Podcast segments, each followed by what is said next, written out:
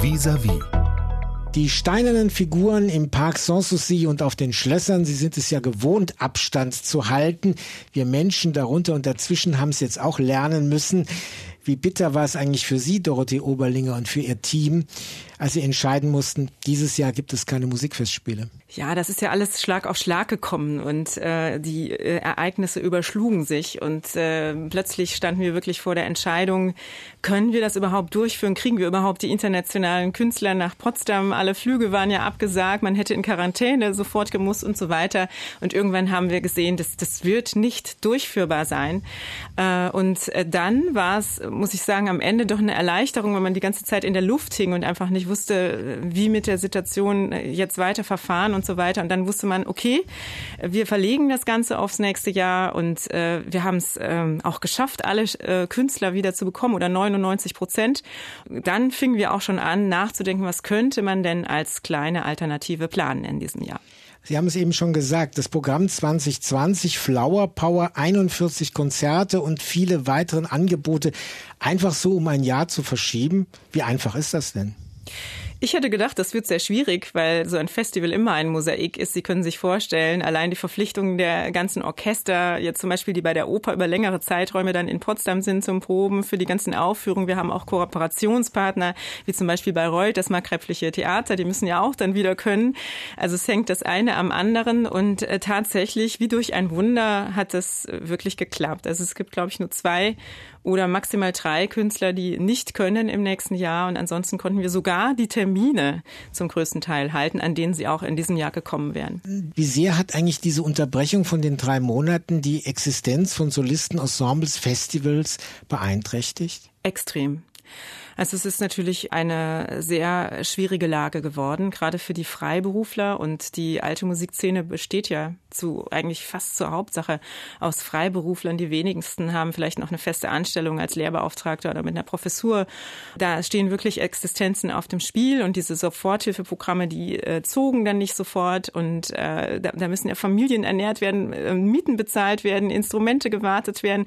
Also das ganz normale Leben und deswegen war die Forderung auch sehr schnell dass man gesagt hat, wir, wir brauchen eine, eine, Grundsicherung oder irgendwas, dass wir einfach äh, uns nicht äh, hier Kopfschmerzen bereiten.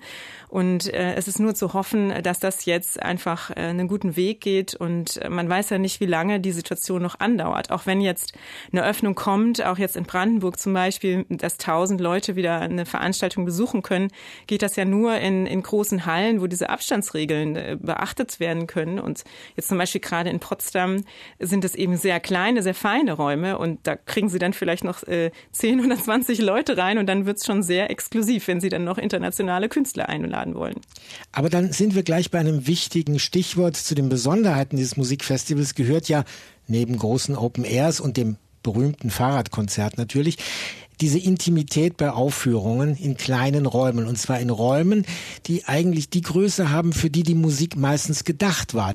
Da fragen wir uns natürlich oft als Zuhörerinnen, als Zuhörer, was macht diese Intimität für Musikerinnen, für Musiker? Was macht es mit ihrer Interpretation? Warum spielen sie gerne in solchen Räumen? Ja, das kann man gar nicht vergleichen. Also es ist eine enorme Distanz natürlich, wenn man auf der Bühne einer großen Philharmonie äh, steht. Da ist man irgendwie der, der kleine Stecknadelkopf für die Leute. Und auch wenn die vielleicht akustisch gut gebaut sind, äh, diese Räume, ist doch äh, die Nähe äh, irgendwie nicht in, in der Form vorhanden wie in einem historischen Raum, der sozusagen mit diesen ganzen Holzvertäfelungen oder, oder Holz auch am Boden als Resonanzkörper und auch eben in, in dieser Kompaktheit eine ganz andere Wirkung hat. Ich war jetzt gerade im äh, Schlosstheater äh, und ähm, habe mal ein paar Töne auf der Flöte gespielt. Also es ist ja noch nicht wieder offen jetzt für den Publikumsverkehr, aber ich habe eben festgestellt, man kann an jedem Ort in diesem kleinen Theater jeden Ton hören und man ist ganz direkt dran. Man kann fast zupacken bei dem Geschehen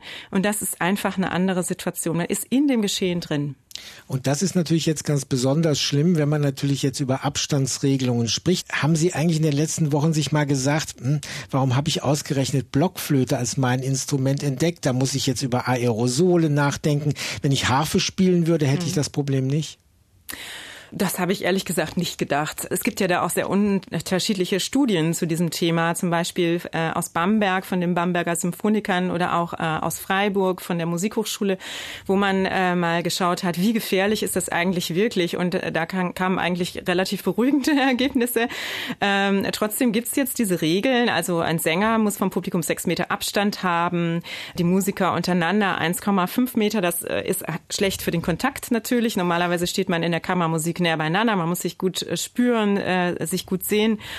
Da hoffe ich einfach, dass wir irgendwann wieder äh, ganz normal auch nah miteinander spielen können. Dorothee Oberlinger ist bei uns Blockflötenvirtuosin. Sie leitet mit dem Ensemble 1700 ein großartiges Orchester für alte Musik, ist im zweiten Jahr Intendantin der Musikfestspiele Potsdam Sanssouci. Welche Musik hat Ihnen eigentlich persönlich geholfen, durch diese Corona-Zeit durchzukommen? Ja, also ich äh, muss sagen, es ist eigentlich die Musik von Johann Sebastian Bach gewesen. Es gibt ja auch ein großes Flötensolo und das habe ich in der letzten Zeit wieder hervorgeholt. Äh, das Solo pour la Flute Traversière, was wir auch gerne auf der Blockflöte spielen. Ähm, und äh, das ist eine Musik, wo ich einfach so eine Konzentration merke und ich nenne es auch immer eine Art Gnade und aufgehoben sein in einem großen lärmenden Welttheater. Also es hat was von einem Ritus oder fast einem Gottesdienst, wenn ich diese Musik selber spiele oder höre und äh, das bringt mich auf den Boden, weil man jetzt im Moment doch manchmal ja äh, ein bisschen in der Luft hing sozusagen, eine Situation, die man so nicht kennt. Man ist nicht mehr so zielorientiert, sondern man hängt in einem Prozess drin und weiß nicht, wie ist der Ausgang. Ganz fallen die Musikfestspiele Potsdam Sanssouci 2020 nicht aus. Es gab am letzten Wochenende zwei Frischluftkonzerte im Park Babelsberg und in Sanssouci. Es war sehr frisch, ne?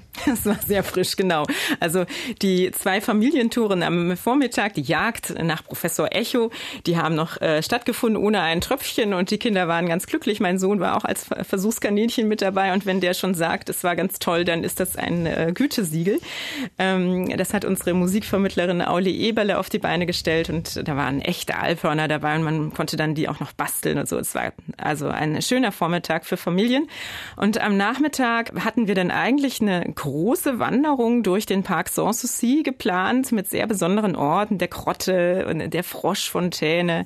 Und das ist dann ordentlich ins Wasser gefallen. Also spätestens bei dem dritten Durchlauf gab es so einen schlimmen Sturm und Gewitter, dass die Musiker und die Noten nass geworden sind und alle haben sich sich dann in die Orangerie hereingeflüchtet und äh, das war aber dann ein sehr abenteuerlicher Abschluss. Und das ist wieder etwas, wo die Musikfestspiele Sanssouci eben auch jedes Jahr ein bisschen ein Risikospiel sind. Das hatten wir in den letzten Jahren immer auch mal. Der zweite Programmpunkt, der wird nicht ins Wasser fallen, denn er findet drinnen statt. Ein dreistündiges Konzert am kommenden Sonntag. Es wird gestreamt. Es wird bei unseren Kollegen von RBB Kultur im Radio ausgestrahlt und es kommt, ja, aus dem seit sieben Jahren geschlossenen und wieder sanierten Schlosstheater im neuen Palais. Wir dürfen nicht rein, aber die Musik kommt wenigstens raus. Ja, mit welchem Programm wollen Sie die Wiedereröffnung feiern? Ja, das Programm des Abends ist verbunden mit einem anderen Projekt. Und zwar haben wir uns überlegt, was können wir sozusagen als Kondensat der Festspiele, als Alternative in diesem Jahr außer diesen Frischluftkonzerten noch festhalten, was sozusagen auch die Festspiele mit ihrem größten Kooperationspartner der äh, Stiftung Schlösser und Gärten in Berlin-Brandenburg, was können wir als Kondensat präsentieren? Und die Idee war, einen äh, Film zu produzieren mit einem Schweizer Regisseur, Fosco Dubini heißt er, hat unter anderem den Bayerischen Filmpreis erhalten. Und er war jetzt äh, viele Tage hier bei uns oder ist es auch noch in Potsdam und hat in den bedeutenden äh, Musiksälen des Weltkulturerbes ähm, gedreht mit eben Musikern aus der alten Musikszene. Es werden dann Räume ähm, zu sehen sein in dem Film später, aber auch schon als Einspieler, äh, zum Beispiel der Raphael-Saal. Wir haben ja auch Raphael Jahr in diesem Jahr. Er wird 500 Jahre alt im Orangerieschloss. Dann haben wir äh, die in den neuen Kammern die Ovid-Galerie, die die Metamorphosen äh, nacherzählt erzählt an den Wänden äh, oder den Palmensaal, also den Saal, wo auch der König Friedrich Wilhelm II. Äh, selber Cello gespielt hat. Ähm, also äh, das Musikzimmer im neuen Palais, wo ähm, das musikalische Opfer dann zu hören sein wird äh, von Bach. Diese Säle können wir sehen als Einspieler im Schlosstheater, aber dazwischen wird auf der Bühne Live-Musik passieren. Und diese Säle sind dann hoffentlich 2021 wieder Austragungsorte, wenn es dann endlich Flower Power heißt. Das ist ja ein doppeltes Motto. Einmal geht es um die Einbildung der Kulturlandschaft an der Havel und zum anderen, ja, dass man auch in früheren Zeiten im Umgang mit Themen und mit Genres nicht immer so bierernst äh, gewesen ist. Das zeigt ja schon das Programmheft, wo wir Friedrich II. mit einem rauchenden Joint sehen. Nun könnte man sagen, naja, die Karten sind oft sehr früh weg und wenn die jetzt alle ihre Karten behalten für 2021, hätte ich dann eigentlich noch eine Chance, noch eine zu kriegen oder müssen Sie dann doch sagen, dann müssen wir 2022 bei Inseln weitermachen? ja, also es gibt zum Teil natürlich sehr kleine Säle, da ist das Kontingent dann schnell weg. Ähm, aber wir haben ja auch äh, größere Veranstaltungen, also die Open Airs und die, die kann man natürlich auch noch nach oben dehnen. Da gibt es zum Beispiel eben äh, den Orfeo von Monteverdi, aber auf eine ganz andere Art mit äh, Arte del Mondo.